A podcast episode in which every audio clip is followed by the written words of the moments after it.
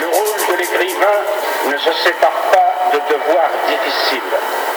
Par définition, il ne peut se mettre aujourd'hui au service de ceux qui font l'histoire. Il est au service de ceux qui la subissent. Ou sinon, le voici seul et privé de son art. Hippolyte Wouters, nous nous rencontrons à l'occasion de la publication aux éditions Courte Ligne de votre dernière pièce en date et en alexandrin, Ève, Adam et le bon Dieu. Alors peut-être d'abord un mot sur les éditions Courte Ligne, parce que Courte Ligne, c'est aussi un, un site internet sur lequel des histoires oui, oui, courtes... oui, oui, son- c'est un site qui a été créé par euh, Jeanne Sosson, qui est professeur à l'université de Louvain, qui est une, fan de la nouvelle, enfin de- des histoires, des histoires courtes. Et donc, euh, c'est elle qui a lancé ce, site, qui, marche euh, d'ailleurs très très bien, et qui fait également maintenant des, des une édition, qui fait que j'ai demandé le, à Maître Sosson le privilège de pouvoir mettre édition courte ligne en dessous de bon, et- et sans, sans que sans qu'elle ne prenne les, les trois quarts des bénéfices. c'est pas si fréquent. C'est des maisons d'édition. Voilà, là c'est un autre, un autre débat.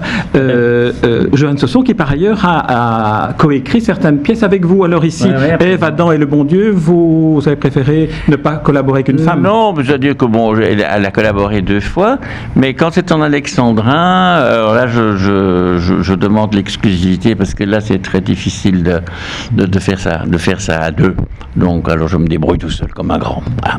Alors vous adorez l'alexandrin, c'est un, un de vos formats, euh, enfin, on peut appeler ça un format d'ailleurs, euh, de prédilection. Alors pourquoi l'alexandrin, pourquoi pas le dizain et, euh, Non, com- Comment bah, choisissez-vous? Bah, L'alexandrin est évidemment le vers, euh, le vers classique, si vous voulez. Bon, il y a des, des- des poèmes à 10 pieds, à 9 pieds même, comme disait euh, Verlaine, euh, la musique avant toute chose et pour ça préférer l'impair. Eh bien non, moi je préfère les alexandrins. Été un peu formé aux alexandrins parce que lorsque j'étais au collège, euh, eh bien euh, on, étudiait Corneille et, Racine. Et je dois dire que cette musique de l'alexandrin m'est entrée dans les oreilles très vite, tout de suite, à tel point même que quand j'étais en poésie, j'avais 16 ans, j'avais écrit une tragédie, Didon est né en alexandrin, euh, j'étais très fier, on l'a même joué en classe. Maintenant, quand je la relis, elle me fait hurler de rire, mais enfin bon, elle avait le mérite d'exister. Donc ça, je suis un peu, je suis un peu devenu euh, métromane. Mais faire de l'alexandrin, c'est une technique un peu spéciale parce qu'il faut évidemment encastrer syllabe dans syllabe euh, pour arriver à ces douze pieds, pour mettre la césure au milieu, puis trouver la rime, donc c'est pas évident. Et au début, c'est très euh, difficile quand l'esprit n'est pas chauffé. C'est un peu comme un, moteur diesel qui se met laborieusement en route. On fait deux vers à l'heure, et puis petit à petit, on s'échauffe, on s'échauffe, on s'échauffe, et à la fin, quand on est tellement dans l'alexandrin qu'on continue presque à parler en alexandrin malgré soi. Et je me souviens que le lendemain d'une jour où j'avais terminé une pièce en alexandrin, je plaidais, hein, et la, la présidente me demande quelque chose, je dis ah non madame, ah non, je ne puis concevoir qu'il pourrait obtenir ce qu'il désire avoir. Je dis oh pardon madame, je ne l'ai pas fait exprès. Elle m'a répondu c'est pas grave maître.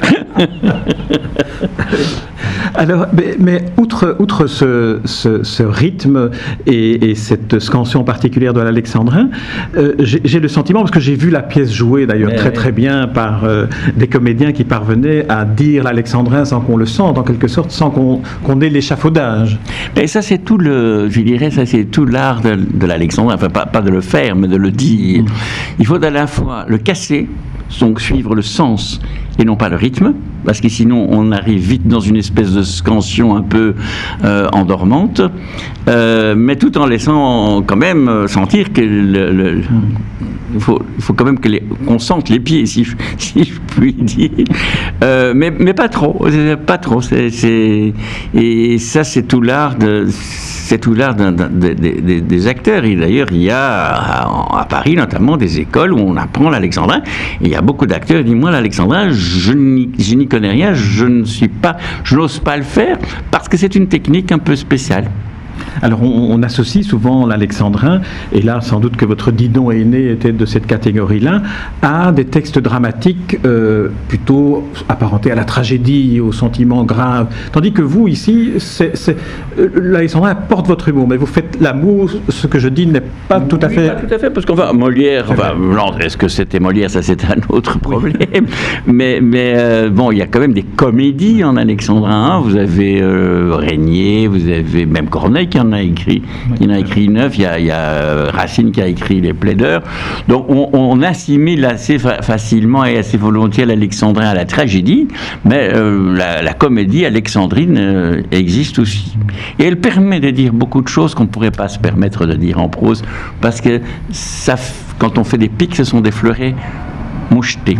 Mais, et ça porte peut-être mieux dans la mesure où ça fait moins mal. Et voilà, c'est le principe des fleurets mouchetés, c'est qu'ils ne sont pas censés faire mal.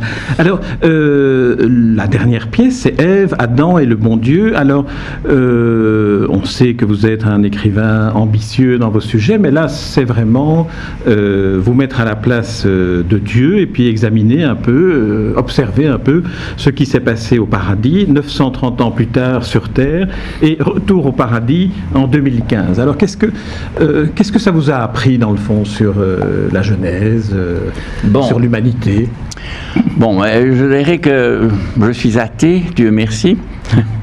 Je dirais pas comme, mais je ne dirais pas comme Sylvain Tesson, Dieu n'est pas ma tasse d'athée.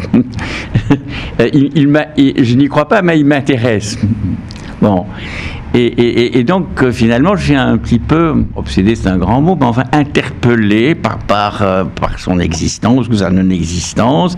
C'est la troisième pièce que j'ai écrite euh, sur, sur Dieu, enfin, où, un peu, où Dieu intervient. La première, c'était l'affaire Nazareth qu'on a euh, joué euh, au Palais de Justice il y a, il y a quelques années. Qui est là, la reconstitution du procès. procès fait à Jésus pour les délits qu'il aurait commis pendant son existence. Au titre du droit universel. Le droit, de, sa compétence universelle de la Belgique. le deuxième, c'était quatre jours de vie éternelle, qui est l'histoire de Lazare.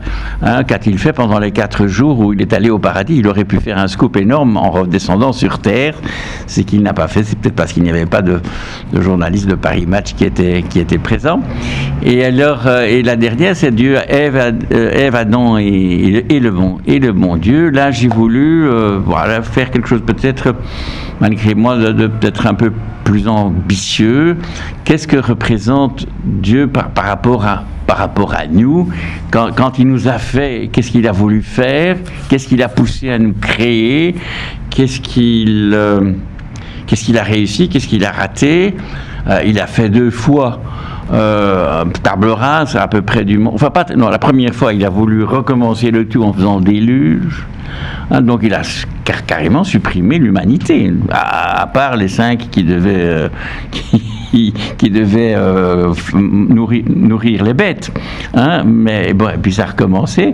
Puis il a envoyé son fils Jésus sur terre pour racheter un péché originel que personnellement, euh, je n'ai pas le sentiment que nous devons pécher, nous devions tous, euh, comment dire, souffrir du fait qu'un jour Ève a, a, croqué une pomme.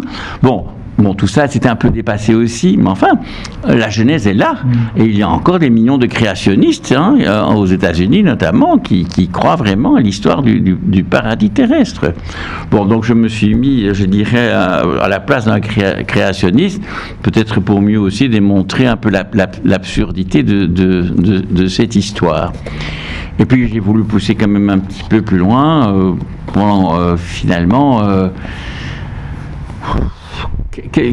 que, représente toute cette, euh, bah, ce, monde euh, Pourquoi s'en partons de Dieu pour s'entretuer alors que euh, Dieu, est amour? Est-ce qu'il est bon ou est-ce qu'il est puissant? Mais s'il est puissant, il n'est peut-être pas bon. S'il est bon, il n'est peut-être pas puissant euh, entière.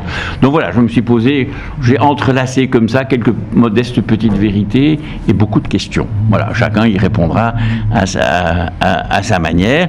J'ai essayé de faire ça sur le mode un peu humoristique aussi pour rendre les choses plus, plus digestes pour, je ne veux pas me la péter, hein. mm-hmm. et donc je, je, crois que ça passe mieux euh, si on fait un, peu d'humour, et je crois que ça ne, je crois pas, en tout cas que ça puisse choquer quelqu'un.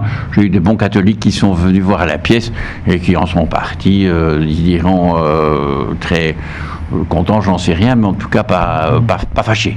C'est-à-dire qu'on rit de mon cœur et finalement, d'une certaine manière, ça pourrait poser la question du rapport qu'ont les croyants de certaines religions dans la représentation de leur Dieu.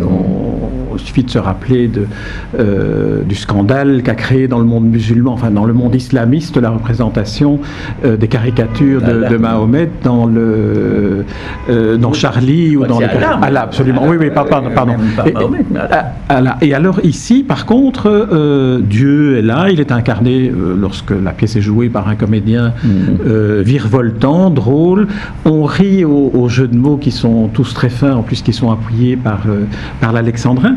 Mais il n'empêche, à la réflexion, on se dit, dans le fond, vous avez posé des questions plus philosophiques derrière l'humour, comme par exemple, que faisons-nous de la liberté qui nous a été donnée? Ben, mais oui, mais, bien, bien sûr.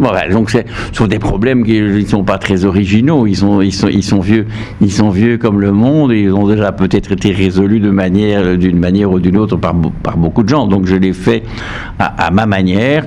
La seule chose que je me suis permis de lire avant d'écrire la pièce, c'est la Genèse pour avoir, euh, bien entendu, un canevas euh, solide. Quand la deuxième acte, c'est 930 ans après, c'est parce que 930 ans après, c'est la mort d'Adam et que euh, Dieu le Père demande à Adam finalement est Qu'est-ce que vous en pensez? Quel est le bilan de votre vie? Qu'est-ce qu'il y avait de bien? Qu'est-ce qu'il y avait de pas bien? Et Adam euh, lui donne à la fois euh, le, positif et le, négatif de cette expérience humaine qui continue et qui va quand même encore continuer euh, longtemps. Donc voilà, je, n'ai pas voulu faire de la haute philosophie, je me suis posé quelques questions, je dirais à mon niveau, mais qui sont peu le niveau le, 9, 9 dixième des gens. Voilà. Chacun, vous savez, la foi, on l'a ou on l'a pas. Moi, j'ai eu une éducation très catholique. Mes grands-parents m'offraient une chasuble et un, ciboire euh, euh, pour, euh, ma confirmation, pour ma communion solennelle, je ne sais plus. Et puis, on, en sort. Je connais une, de mes filles, en revanche, elle n'a pas une éducation chrétienne, mais elle est devenue catholique. Donc, donc, c'est, chacun à, son chemin. Et je crois souvent que la foi, on a la foi, on ne l'a pas, un peu comme on a des yeux bleus ou des yeux bruns. Hein. bon, moi, je aimerais bien l'avoir je serais ravi, ça, me donnerait des, espérances extraordinaires. Moi, je me dis, bah, on meurt bien chaque soir quand on va dormir, il ne rapporte probablement rien, et j'espère en tout cas qu'il y a une éternité, elle sera aussi courte après ma mort qu'avant ma naissance. Très bien, on va terminer sur une note du mot, parce que j'allais vous poser une question plus sérieuse. Et ah. euh, j'aimerais. Non, en fait, je vais vous la poser quand même, parce que vous venez de dire que euh, votre éducation catholique, euh, vous avez à un moment donné renoncé à croire, en quelque sorte. Est-ce qu'il y a eu un déclencheur? Est-ce qu'il y a un cheminement intellectuel qui fait que. Ah, je vais vous répondre à cette question très sérieuse d'une manière qui est moins, mais qui est vraie les premiers, euh, comment dire, euh, signes de doute qui sont manifestés, c'est pour la Saint-Nicolas. Parce que je trouve c'est très dangereux, la Saint-Nicolas. Je me souviens, mes parents avaient mis des carottes dans la cheminée, et le lendemain, les carottes disparaissent parce que Saint-Nicolas et son âne les ont pris, il y a des cadeaux à la place. Sauf que, c'était pendant la guerre, euh, j'ai vu ces carottes. Il y en avait une qui était très, comment on dit, qui avait une forme très spéciale, et je la retrouve Hmm. dans le tas de carottes. C'était la première lézarde. Bon, ça n'a pas, comment j'ai encore fait semblant d'y croire un peu d'années parce que hein, je n'ai pas envie de perdre mes souhaits. Mais, mais bon, c'est une Et alors, bon, alors il y a aussi le péché. On posait, à l'époque, quand, on vous quand on vous enseignait la religion, mais c'était grave, je me souviens. Le professeur disait, si vous volez Moins de 1000 francs, c'est un péché véniel. Si vous volez plus de 1000 francs, c'est un péché mortel. Et alors j'ai posé cette question comment dire, euh, impertinente qui m'a valu d'être mis à la porte. Mais si je vole à mes parents 900 francs le matin et 900 francs le soir, je fais deux péchés véniels, mais ça me rapporte plus que les 1000 francs. Bon, oh là là, il n'était pas content. Oui, mais avec des histoires comme ça, qu'est-ce que vous voulez? On finit par perdre la foi, hein, c'est fatal. Très bien. Alors pour terminer cet entretien, j'aimerais soit que vous lisiez, soit que vous disiez par cœur euh, euh, l'exergue de, la pièce euh, de Tristan Bernard. Ah oui, c'est un petit poème que, Tristan Bernard a, fait sur Dieu et que j'aime beaucoup et que j'ai mis en exergue d'ailleurs de, livret de, de ma pièce. Il dit ceci Je l'adore ce Dieu, qui sait si bien se taire et qui ne risque plus si lointain et si haut dans son confortable mystère que des jugements par défaut.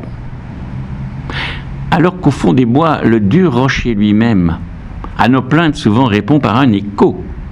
Lui se tait toujours. Bon système pour garantir son statu quo. Mais qu'il est doux, plus doux que le plus doux apôtre, et vieux et tutélaire dans sa robe de lin. et dire pourtant que c'est l'autre qu'on appelle le malin. Merci Hippolyte Pouters, vous ne l'avez pas lu, vous l'avez récité par cœur, parce que je pense que vous avez un grand catalogue de textes mémorisés dans le... le, euh, ce que j'aime bien, je le retiens facilement. Voilà. je ne l'étudie même pas, ça vient. Euh, ça vient. Très bien, merci Hippolyte Pouters. Je rappelle donc le titre, Ève, Adam et le bon Dieu, édition courte ligne, et sur votre site, on peut trouver les endroits les, où se joue la, pièce. On va le jouer, on va le jouer. Maintenant, on a, on a terminé cette, cette représentation en Belgique. Euh, Jacqueline Rousseau m'a dit qu'on le jouerait au Centre culturel Duc le fin janvier 2017 dans la cerise sur le gâteau, si je me souviens. Et puis on va le jouer en, France aussi. Voilà, mais, euh, voilà, euh, ça, se trouvera sur mon site si un jour vous avez envie de, voir la pièce. Tout à fait. C'est ce que je recommande d'ailleurs à ceux qui nous écoutent, d'aller visiter votre site et d'aller voir la pièce dès qu'elle sera jouée ou de la lire hein, finalement. Merci Hippolyte